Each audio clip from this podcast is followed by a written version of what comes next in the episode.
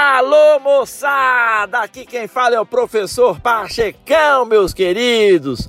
E neste podcast, nada acontece por acaso. Você vai ouvir de Pachecão, suas loucuras, suas viagens. Eu vou falar sobre ciência, eu vou falar sobre empreendedorismo, eu vou falar sobre negócios, eu vou falar, rapaz, sobre física, relacionamentos, enfim, eu vou falar sobre vida. Quero ver você aqui ouvindo, contribuindo, mandando mensagens e dando feedback. Fala legal? É isso aí, meu irmão. Bye bye.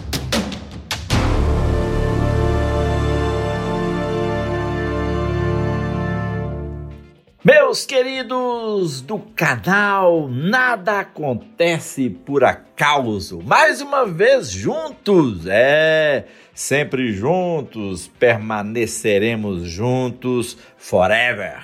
Meus queridos, eu sei que você está em casa até hoje, com seu filhão do lado, não querendo estudar, eu sei, eu vivi isso muitas vezes e tenho amigos que ainda vivem isso. Mas, meus queridos, olha, preste atenção, meu irmão. Para que os filhos tenham uma boa criação, precisamos empregar duas vezes mais tempo e metade do dinheiro. É, é menos doloroso aprender quando somos jovens do que viver como adultos ignorantes. Os pais com elevada autoestima estimulam a autoconfiança e a autoestima elevada em seus filhos ao transmitir-lhes conceitos, crenças e valores positivos. O contrário também é verdade. Pais honestos são um grande legado. Pais que participam de negócios fraudulentos, infelizmente, dão mau exemplo às gerações futuras. Pais, parentes ou professores podem ser bons mentores ou representar um bom exemplo a ser seguido. Durante seus anos de formação, os filhos veem os adultos como pessoas em posição de influência. Sendo assim, recomendo muito atenção porque pequenos olhos estão sempre voltados para você e eles observam noite e dia. Há pequenos ouvidos que rapidamente captam cada palavra que você diz, há pequenas mãos ansiosas para fazer tudo o que você faz. E há um menino que sonha com o dia em que será como você. Você é o ídolo desse menino, o mais sábio dos sábios. Na mente do menino não há suspeita alguma em relação ao pai. Ele acredita em você fervorosamente, assimila tudo o que você faz e diz. Quando for adulto, ele dirá e fará as coisas do mesmo modo que você hoje as faz. Há um menino de olhos bem abertos que acha que você está sempre certo. E esses olhos o observam dia e noite todos os dias, em tudo que você faz. Você é um exemplo para ele, meu irmãozinho.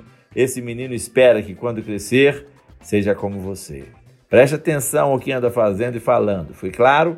Então você disponibiliza o seu tempo nesse período de pandemia, não reclame, você está tendo uma grande oportunidade para construir o futuro do seu filho.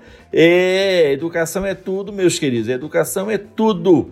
Agora é o seguinte: fazer o garoto estudar é outro problema, mas você, com a sua inspiração, com a sua é, criatividade, com o seu discurso, vai fazer isso. Porque eu tive muitos problemas. Meus pais trabalhavam o dia todo, não tiveram tempo para ficar ali do meu lado, fazendo para casa. Meu pai era jurássico. Paciência curta, voz grossa e mão pesada.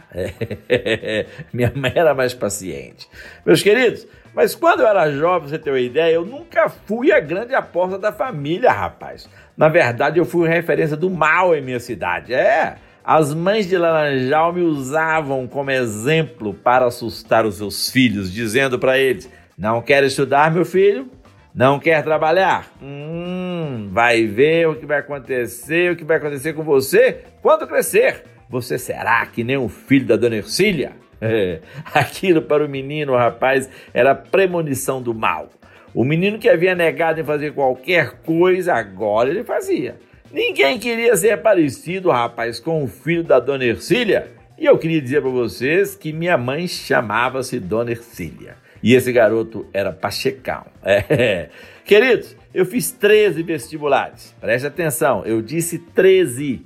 Três anos e meio de cursinho. Até que um dia me irritei com Laranjal e decidi explodir a cidade. É, é verdade, decidi explodir a cidade porque os meus amigos me gozavam tanto e as pessoas me gozavam tanto naquela cidade que eu falei assim: eu vou explodir essa cidade e mostrar para esses caras que eu sou o cara. eu mapeei, rapaz, mentalmente todas as ruas daquela cidade de Laranjal e coloquei bombas imaginárias em lugares estratégicos. Não queria matar ninguém, não, só queria assustar a galera.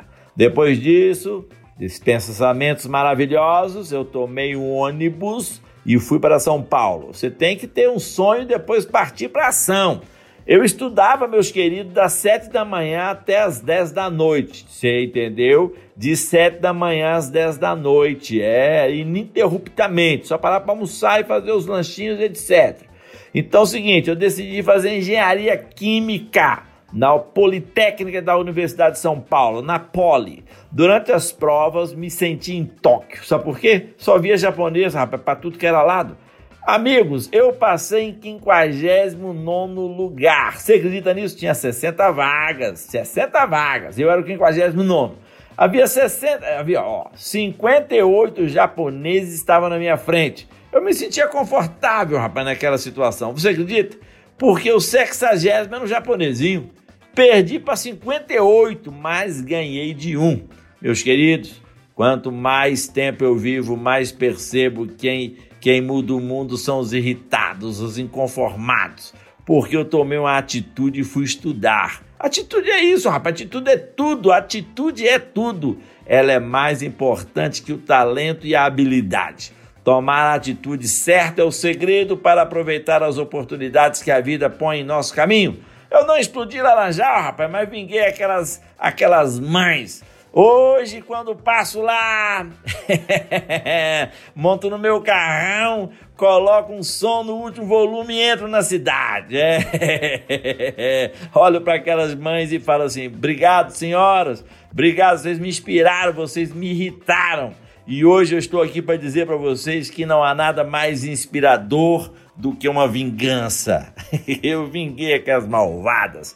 Queridos, eu passei em 59 lugar numa das maiores universidades do Brasil. Na época era, hoje nem tanto. Só estudei, é isso aí. Falou legal? Então estude. Bote seu filho numa boa escola e cobre dele todos os dias, esteja do lado dele. É isso aí. Falou legal? Bye bye.